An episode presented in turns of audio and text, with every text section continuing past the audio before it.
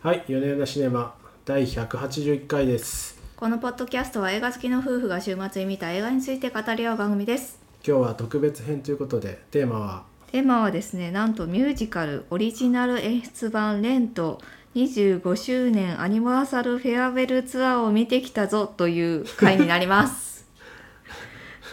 はいどうした急にっていうどうした急趣に旨替えなんですけれどもはい。あまりにも「レント」良くてレント素晴らしかった。はいちょっとこずっと見のたいと思ってたんですけど、思いをですね皆さんにお届けしたいと。はいいうことで特別編になりました映画ですらないって。そうです映画ですらないですが、でもまあまあまあまあまあまあまついに感激に手を出し始めた。あ。はい。いやはい。ーでも素晴らしかったですね。素晴らしかった。いや私もですね実はいはあの、ブロードウェイミュージカルっていうのを見るのが初めてだったんですよ。おーその劇団四季でやってるやつと日か本語版あはりますね。昔からね。レントはね見たことないんですけうんうんうん、どそのウィウィキッドとかですね、うんうんえキャッツとかね。ーライオンキングとかそういうの見たことあるんですけど、はい。じゃないなくてそのブロードウェイに実際に立ってる俳優さんたちが日本に来て、あの演じてらっしゃるっていうのを見たの初めてだったんですね。うんで基本そのブロードウェイミュージカル日本でやる場合ってそのまあ渡航費とかもねございますから、うんカンパニーの皆さんをお呼びする時、うんうんちょっとお値段が高めなわけですよ。今回も1万4000円しました。そうなんですよ。高かっはい、ちょっとね、高かなっんたけどか。やっぱりね学生とかそのあんまりお金のない若い頃にはね、うん手が出しにくいお値段であったということもあり、まあなんかいいかなってこうずっとスルーし続けてきたわけですね。いやでも見てみるとそのくらいの価値はありますよ。ありました優ねに優にありますよ。ありましたなんかやっぱりこう見てよかったなっていう、うん確かな実感確かな満足がありましたね。そうですはいやっぱライブは素晴らしいですね。あのね素晴らしいのはやはりね俳優さんたち一人一人のレベルが高め、まあ、高いんでしょうね。う、うんみんなね早くに至るまで歌がめちゃうまい。ん、うん、うんはいうんでしかもこう1日2公演やってい大る変ですよね。あの世に公演やるなんて、僕なんて一回やったら中2日は空けたいです よ。いやほんとほんとちょっと肩が故障しますみたいな本当感じだと思うんですけど、本当ね結構ねあのーなんか肉体的にもハードな動きだなっていうか。まあ休憩入れて3時間ありますからね。結構ねパフォーマンスとしてね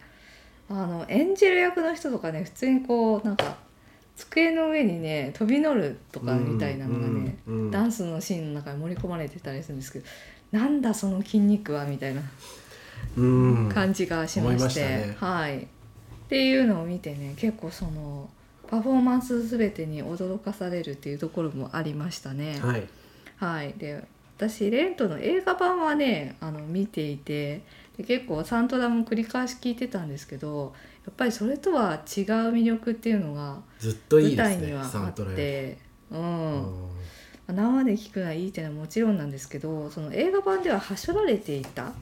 細かいところっていうのがあのやっぱりこの前編通してやっぱり流れがちゃんと作られているので、おおなんかこのジョナサン・ダーソンっていう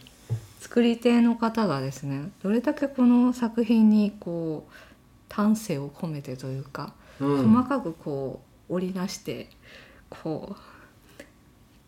鶴の恩返しのようにせっせ と自分のこの血肉をね織り込んでいったのかっていうのがね分かるような作品になっそうでてすね、おるなぁと思いました。まあ、夜な夜なシネマ的なつながりで言うとこう何回か前に話したティックタティックティックブーンティックテティックブーンィックチックブーンはい、がジョナサン・ラーソンのまあ反自伝的な作そうで品すねなんですよね。でそまあのその方が書はいたミュージカル、そうですでジョナサン・ラーソンはですね実はあのブロードウェイに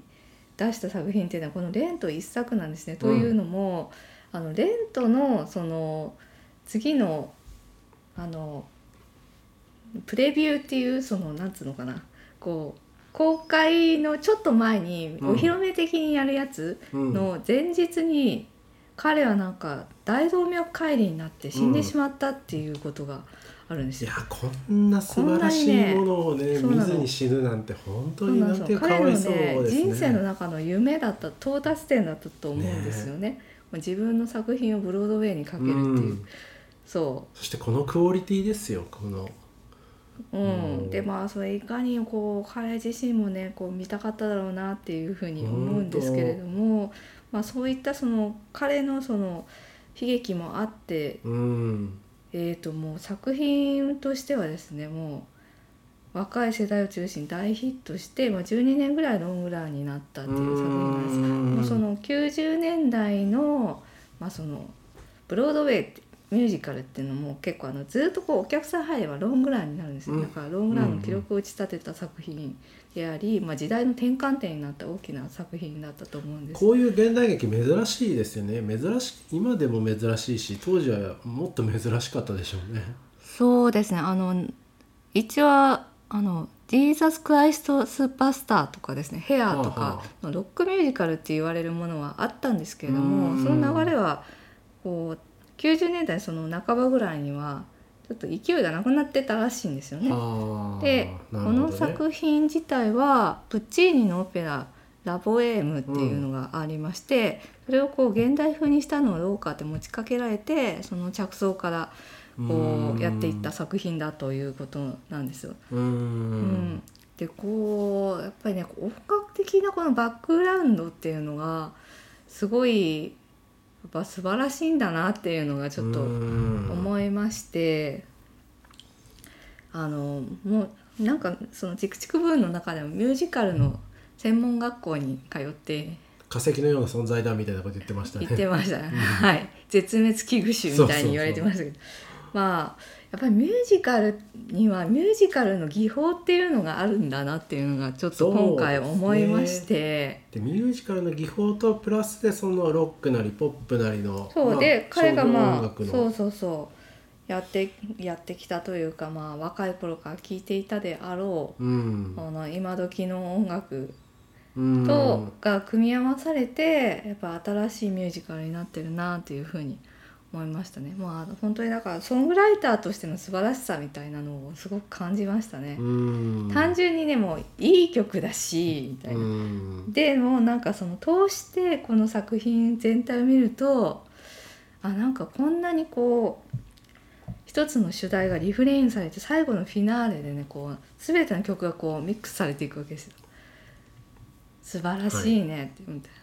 あと今回良かったのは私あの日本でミュージカル見るの初めてだったんですけど、なはい字幕がある。あそうですね前はあのニューヨークのブロードウェイにはい、行見かまれしたニューて、ヨークでブロードウェイで見たのとあとロンドンで「レ・ミゼラブル」を見たことあるんですそうがレミゼは私と一緒に見たはいやつ、はい、あのストーリーがよくわかんないっていうそう問それ題があってであの私はそのレミゼを見る前にストーリーぐらいちゃんと分かっておけって何度も言ったにもかかわらずなネんかタそのバレしたくないしそうそういやネタバレじゃないんだよもう古典なんだよみんなもうあらすじ全部分かってきてんのみたいな今回はネタバレなしで行ったんで最高に楽しみま したもうハラハラしちゃったミミィ死んだのいかなやとかもうでもそのレミゼの最中にこう夫がですねあの何度も私に「この人はこれだよね」みたいなことを言ってきあのね外て国人の顔の見分けがつかないんだよねもうなんか周りのおばさんたちイライラされるっていうことがありま日本した語よなんで、日本語だけどイライラされてて。うん今回はねコロナコロナ禍なんで話すなっていうあねねは張いり紙出てて、はいはい本当あねれ字幕なかったらねは俺もう本当わかんなかったかもしれないんでうんうん字幕がでもやっぱりミュージカルってやっぱりこうセリフがほとんど9割以上は歌の中じゃないですか。まあミュージカルの中でもやっぱりこの作品は圧倒的にこう歌で全て歌やほってとんどる歌と思いまなすんでね。でしかも難しいんですよね「あのラビー・ポエム」とかなんか途中で黒沢なんとかかんとかってこう名詞を羅列するところとか、ああすごい早いですからね。あんな絶う対聞き取れないんで、ちょっとこう、まあ、当時そのやっぱヒップホップっていうのも入ってきていてその辺のこう、畳みかけるようにいろんな単語が羅列するみたいな、絶こ対う聞韻をき取れない踏んでいくみたいなところっていうのも圧倒的に新しかったんだろうなとそうです思いねましたそ。れが字幕で出たら本当に分かりやすくて最高だ なと確かに全然字幕なかったら分かんなかったです、うんその辺は。 シアターオーブには本当に感謝してるそれに関し いやそうですね本当にいやいいもの見をやすいしてくれ字た、幕らしいですよ世間のあいろんな劇場そうなのんだ中でもはい、へえはいこうやっぱりでもね真ん中でやっぱり俳優さんたちが演じててその周りに字幕あるから結構ね目が追いつかないですねちょっと大変ですね映画の、うん映画の字幕よりかやっぱりうん遠いんですよね演じてるところと、だからまあなんか大体分かればいいやぐらいの感じで見てましたね、そうですねはいうんいやでも本当に素晴らしかった本当に素晴らしくその映画の中ではその気づかなかったところが結構例えばどんな点ですかありましてそうですね、気づかなかったところとしては「I'll cover you」っていうですねエンジェルとコリンズの恋の歌うんうんうんうんうんがあるんですけど、そのそのエンジェルが死んだ後に今度コリンズが一人で歌うんですよね。はあ、はいでそこがなんかこうやっぱり音楽の質を質を変えてるっていうかなんて言うんでしょうね「アイルカバー u の中でも最初はやっぱり恋のときめきなのでうんすごい楽しい感じの、うんうんうん、ポップスっぽい感じの歌い方なんですよでも、あのその亡くなった後の歌はもう賛美歌みたい賛美歌うんゴスペルみたいな感じになっているででなんかその演出もやっぱりそういう演出をされていてあ、ーうんうんああなるほどなーっていうのも思ったしあとこう舞台の中でそのあの複数いるじゃないですかその主要なカップルが。そのカップあールそうの変です遷を同時並行でこういうふうに見せな歌の中で並行して見せながらやってるっていうのもすごく、群像劇ですねあれねそうですねそうですね、うんそうこの作品はね本当に誰が主役とかがなくて、うん全員があの重要なキャストですっていうそうですね作品なんですね。あーそういう意味では僕はあななんか今回発見というかなるほどなと思ったのは、うん二部構成じゃないですかはい。第一部はもうなんか今日若者の狂乱あ、そう革ですね。命だみたいなこう行くぞみたいな感じで終わって、うん。もう新しいゲイゲイのカップルだったりレズビアンのカップルだったし新しい時代だみたいな感じで終わった第2部がすごいごく普通の血話喧嘩とかうその なんでん。すかね、まあ、どこにでもある、ね、カップルのすれ違いみたいなそういうそういうそういうのが描かれててうん。すごい面白いなと思いました、ね。確かに一部二部でその一部はやっぱりその狂乱とか、うん、若者たち若者の若いパワーランチキーみ騒ぎみたいな感じなんですけど、そのアクト2になりますとその第二部になりますとやっぱりその悲しみとかそう葛藤とかが出てくるわけですね。たいなそう結構みんなうまくいってないんですよね。そう第み一んな部でねいろいろこうフラストレーションを抱えてるっていう感じなので、その辺もなんかねこの二部構成にしている意味とかもすごそうくです明ね確に出ているなっていうふうに思思いましたね。こう友との別れとかこうそうですね。その最初一緒にずっとみんなでやってこうぜって言ってた仲間たちがこうバラバラになっていくとかっていうのもありまして、いやーそうかでも最後ねミミがさあのう生き返るじゃないですか。まあしまあそうですねそう死そんのでな辺かったみはたあいな。のもともとのその「ラボエーム」っていうオペラの方を見てみたんですけどそっちの方ではミミは死んじゃうっていう設定だったんであーその辺はそうなんでこすうか希望を持たせた物語にしてういてでんこの作品のこの一番重要なメッセージがあれですよ「No day but today」ですね。まあ今日行きましょうと。はいそうそうそううん過去も未来もない今日そうですね。そうですね。っていうや素晴らしいですよっ。ていうメッセージなわけですよねこう、うん、そのエイズがね吹き荒れていた90年代にそうですね。やっぱり時代性を感じますね。半分ぐらいの人がエイズのポジティブでね、そ半分まはあそう言い過ぎかな。うんまあ数名いて、みんなね、なんかいついつすぐそこにある死に。うそうそうそうっていう中でこう生きるエネルギーってういうのが、ね、ん。こう画画面舞台の上で素晴らしいですね。描かれていて、なんかすごく良かったなーっていうふうに思ってもうなんか作品を見てもう「ノーデイバッドデイ」なのでもうすぐ会社に辞表を出そうかなって思ったんですけ どもやはり翌日になったらちょっとこう恐怖がフィアがですね作品の中でも「フィア・オア・ラブ」みたいなのが出てくるんですけどフィアが頭をもたげて結局辞表は出すって言います。確かにあのあれですねあのあのマあれマークマーそうクがマなんかねークですねしょうもないババズズメメデディアみたいなィアの YouTuber みたいなのや ってるん ですけど最高ですなんなんでしたっけクリスマスにドラキュラがどんのカップルがどうのこうのみたいなやつでしたなっんけかちょっと忘れちゃいましたけどインすチげキえニュバースカみたいなバカしいみたいなお次そはうこのニュースみたいなのやってるなんんかでやっすけどぱちょっとこうそう人をジョナサン・ナーソンさんの人を見る目のシニカルさっていうのが面白いなとそうですね思っててそのモーリーンとかもそうですねの映画版だとなんだろうそこまで気にならなかったんですけどこの、うん多分映画版で「オーバー・ザ・ムーン」っていうのやってなかったと思うんですよそのオーバー・ザ・ムーンに現れるそのモーリーンの自己中心薄さっぺとらさね意味不明さっていうのが、こう出ててああとねそうそういいですねホームレスの暴動ホームレスのために戦う人なのかと思ったら後半でう私を主役にとってよっていう、みたいなそう結局目立ちたいあくまでこうだけ自だ分のことしか考えてねえなみ たいな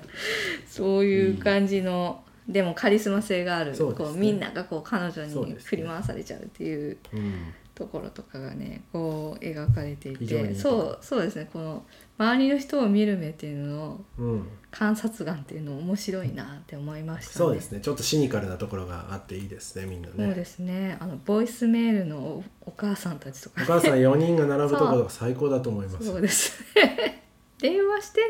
ねみたいなそうですねはいうんあとあれですね「シーズンズ・オブ・ラブ」有名じゃないですか、はいあれエンディングでかかるのかなと思ったんですけど第2幕のオープニングなんですねそうなんですようんで3回ぐらいかかるんですね